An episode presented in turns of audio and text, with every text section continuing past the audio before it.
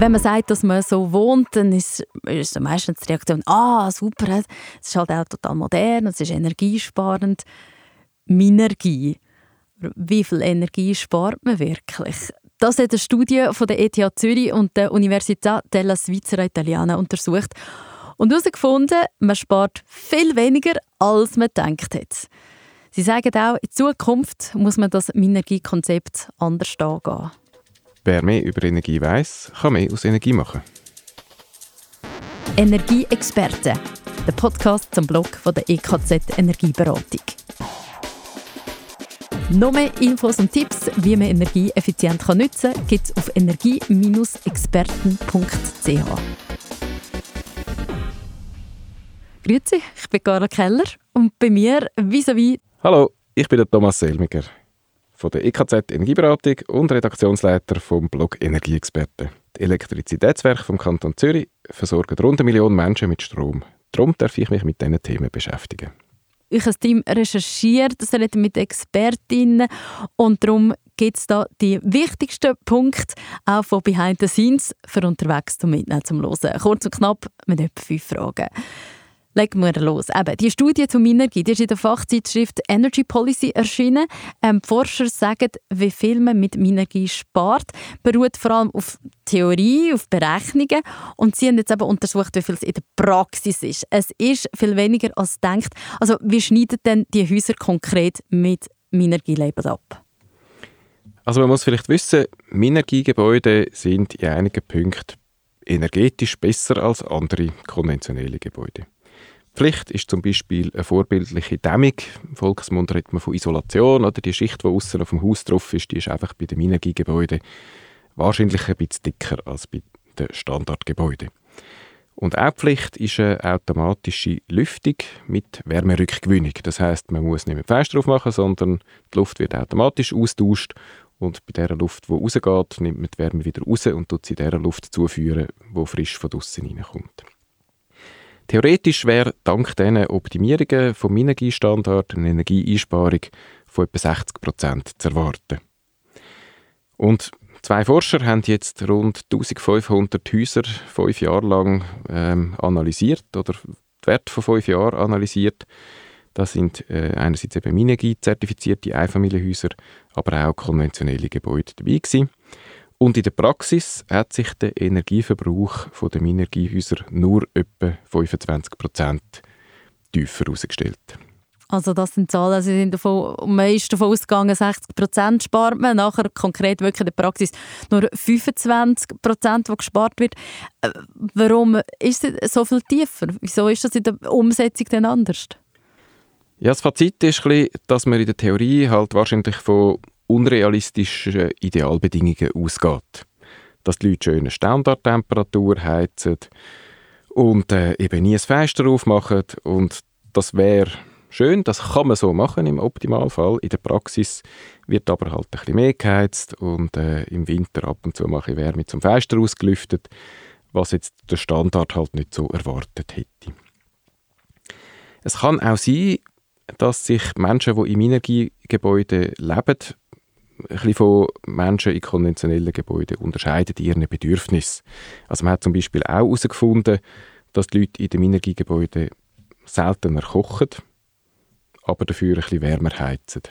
das ist auch interessant, ja. Aha. Genau, und es überrascht mich jetzt auch nicht wahnsinnig, weil ein Minergiehaus auf 24 Grad aufheizen, das kostet halt auch ein bisschen weniger bei den Heizkosten, als wenn man das mit einem nicht so gut isolierten Haus macht.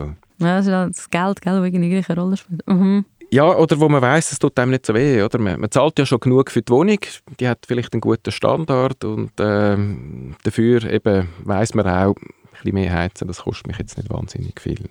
Ist die Versuchung vielleicht auch gross, da mit sich selber ein bisschen grosszügig zu sein. Mhm. Also der Faktor Geld und der Faktor persönliche Gewohnheiten, die halt eine Rolle spielen. Ja, absolut. Und ich kann mir gut vorstellen, dass da Technik spielt, die auch nicht gut angepasst ist an die menschlichen Bedürfnisse. Oder zum Beispiel ist äh, in einem Minergiehaus ein Umluftdampfabzug halt der Standard. Das heißt, der lüftet nicht voraus, sondern der muss die Luft durch einen Filter durchjagen und die kommt dann vielleicht nicht so perfekt wieder raus. Und je nachdem, was die Leute kochen, kann trotzdem das Bedürfnis entstehen, da in dieser Küche stinkt es noch ein bisschen, ich mache jetzt Löcher auf, auch wenn draußen Winter ist, oder? Ähm, und so kann man sagen, ja, Technik und menschliche Bedürfnisse passen noch nicht perfekt zusammen, gerade in Energiegebäuden, die ein älter sind. Da hat es sicher auch immer wieder Fortschritt gegeben.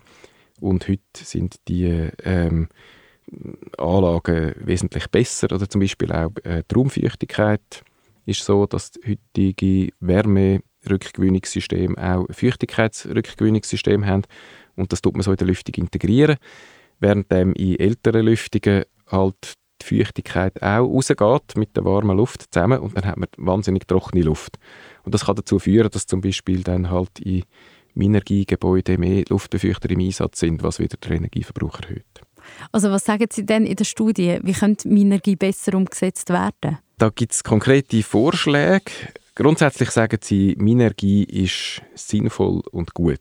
Und zwar, weil es sowieso ähm, zum Klimaschutz beiträgt und die Gebäude, indem sie eben schon mal sparsamer sind, auch helfen, CO2 zu sparen und das Klima zu schützen.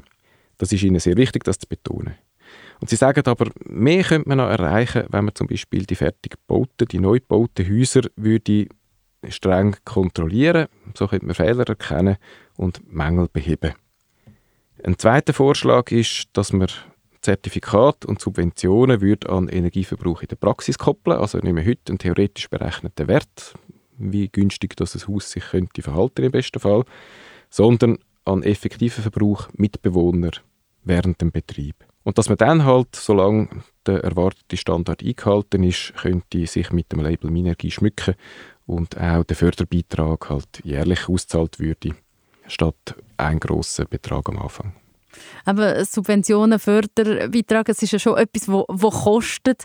Ähm, fast die Hälfte von, von, der Energie, die wir in der Schweiz verbrauchen, kommt aus dem Gebäudesektor. Gleich äh, sind sich viele Menschen nicht sicher, ob sie wirklich auf mehr Energie umbauen, sagt die Studie. Wieso? Du hast jetzt gesagt, umbauen. Man kann Energiestandards sowohl beim Neubauen wie auch beim Umbauen erreichen. Das ist richtig.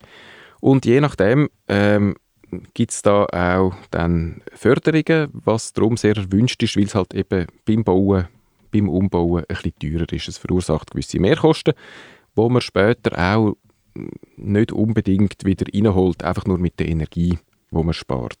Das ist äh, so ein bisschen unsicher.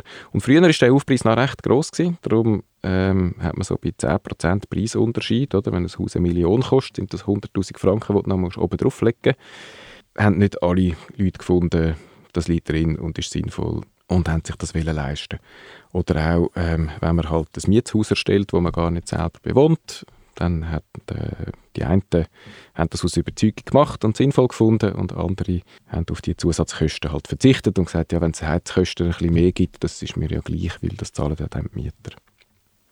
Und konkret eben von den Subventionen ist ähm, in der Schweiz wird das ja unterstützt, aber nicht in allen Kantonen, oder?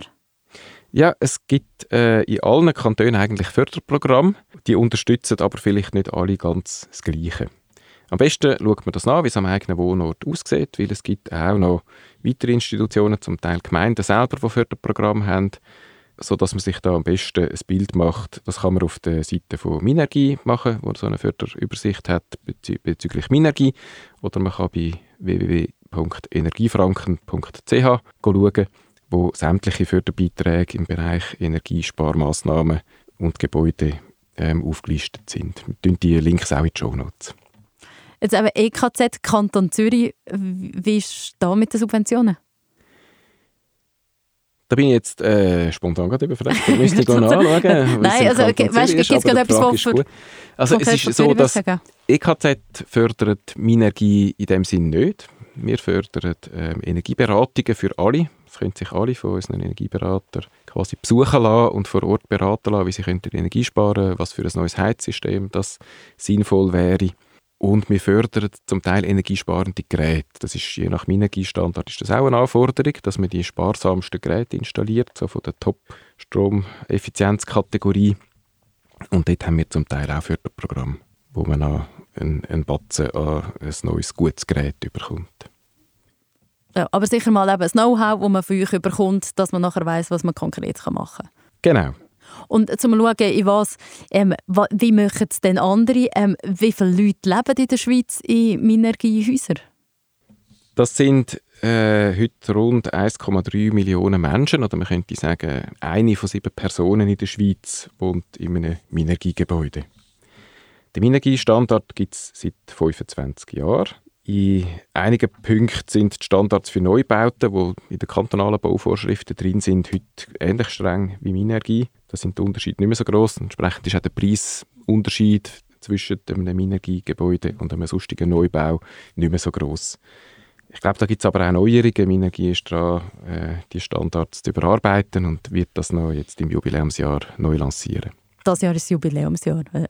25 Jahre Minergie. Den ganzen Blogartikel zu der Studie findet ihr unter energie-experten.ch. Dort hat es auch noch ganz viele andere Themen und Zeiten mit allen Podcasts. Der Direktlink ist auch unten in den Show Notes. Der Energieexperten-Podcast kommt alle zwei Wochen immer am Dienstag raus. Wir freuen uns. Ich bin gespannt schon aufs nächste Thema. Und ich bin gespannt, wie es euch geht, wenn ihr es hört, wenn ihr gerade so eine Frage habt, etwas konkret wissen Für das sind die Energieexperten da. Mailadresse ist podcast.enix.me. Erzählen gerne auch den Leuten um mich herum, die sich für Energie oder Energieeffizienz interessieren, von den Energieexperten. Und dürfen auch sehr gerne bewerten, wenn ihr den Podcast findet. Thomas, eine Frage noch. Du als Energieexperte wohnst auch in einem Energiehaus? Verlegener Blick. Gute Frage. Ähm, nein, tatsächlich wohne ich nicht in einem Energiehaus. Es ist so, als wir vor rund 20 Jahren haben müssen den Entscheid fällen, ist ein saftiger Aufpreis vom Architekturbüro angeboten gewesen. und wir haben müssen sagen, das liegt jetzt bei unserem Budget für so ein bescheidenes Reiheneinfamilienhäuschen nicht mehr drin. Und wir haben dann aber geschaut, welche Massnahmen sind besonders wertvoll für uns aus unserer individuellen Sicht und haben uns gewisse Verbesserungen aus dem Minergie-Vorschlag geleistet. Zum Beispiel haben wir gesagt, die grossen, quasi raumhöhen Fenster, die wollen wir dreifach verglast haben. Und wir haben uns eine Komfortlüftung installieren lassen. Und wo wir darauf verzichtet haben, ist zum Beispiel der Dampfabzug in der Küche nach außen. Den haben wir nicht umgestellt. Der tut bei uns eben nach außen lüften, während wir in einem Energiehaus, wie erwähnt, müsste mit einem Filter arbeiten. Wir tun nicht ganz auf 24 Grad heizen, wie das äh, viele in dieser Studien offenbar gemacht haben. Da sind wir schon auch zurückhaltend und berücksichtigen die Sparempfehlungen, die da für den letzten Winter herausgegeben worden sind. Energieexperten, der Podcast zum Blog von der EKZ Energieberatung von den Elektrizitätswerken vom Kanton Zürich. Die Idee und das Konzept ist von Thomas Elmiger, ähm, Gian Gavicelli und Carla Keller. Der Blogartikel geschrieben hat Ümir Jocker. Der Sound und das Mastering kommt von Christina Baron. Das ist eine Produktion von der Podcast Schmiede.